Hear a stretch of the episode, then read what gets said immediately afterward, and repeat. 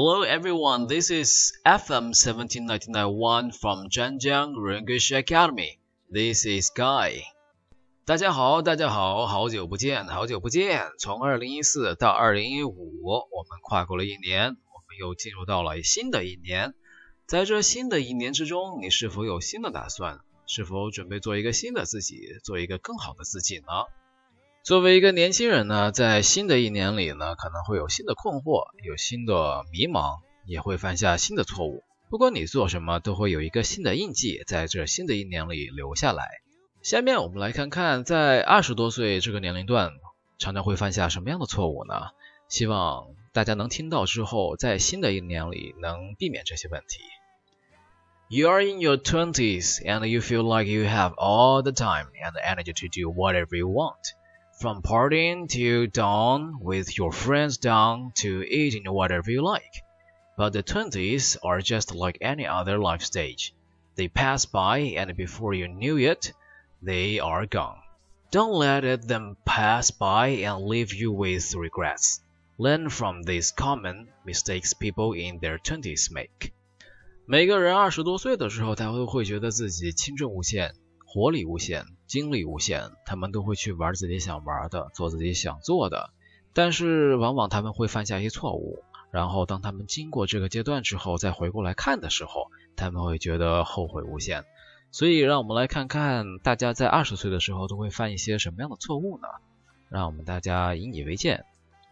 Number one, staying in an unhealthy relationship. Your twenties will play an important role in shaping who you are. It is the stage that you get to know better that you want for yourself and from a partner. If the relationship is not making both of you into a better person, then maybe you should take a step back and ask yourself if it's still worth. Some people in their 20s make the common mistake of staying in an unhealthy relationship just because they've been with the person for so long. Keep in mind that it's not the length of a relationship that counts most, but the quality of your relationship. Number two, spending money carelessly. Buying whatever you want and eating out almost every day may make you feel good at the moment, but it will make you poor in the long run. Even if you have a salary that's more than enough for your living expenses, you still won't be able to make progress in your financial goals if you constantly spend more than what you earn. Remember that your financial choices today will make an impact on your future, so choose where to spend your money on. Make sure that you spend them on things that will move you forward towards your financial goals. Number three, sticking to a dead end job. With piles of students debt, you'll find it insane just to consider quitting a job.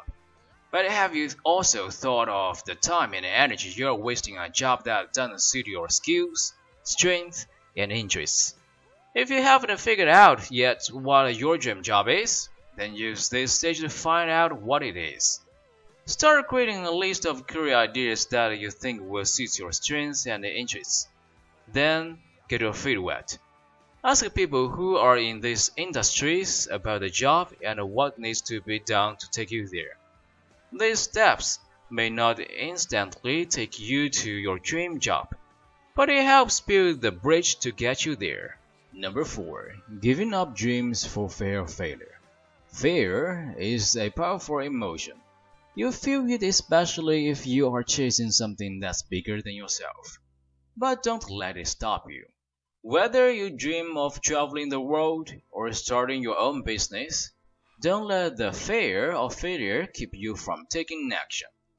There will always be mistakes and failure will be inevitable, but giving it a try won't do you harm. The most successful people have to felt the fear, but what sets them apart from the rest is that they took action anyway. Number 5. Giving into naysayers. In your journey towards your dreams, there will be people who will doubt your capacity and question your dreams. Don't give in to their negativity and don't argue with them. Just let them say what they have to say and do your own thing. Sometimes you need these kind of people to help you evaluate how badly you want your dream to happen. If you really want it that bad, then you will still pursue it even if nobody believes you. You won't get into this life stage again. Make the most of it and make sure that it's always worth looking back. 希望大家在听到以上这些错误之后，可以在新的一年里避免犯下这些错误，并且让自己顺顺利利的做一个更好的人。 Thank you for listening. This is Guy. See you next time. Bye bye.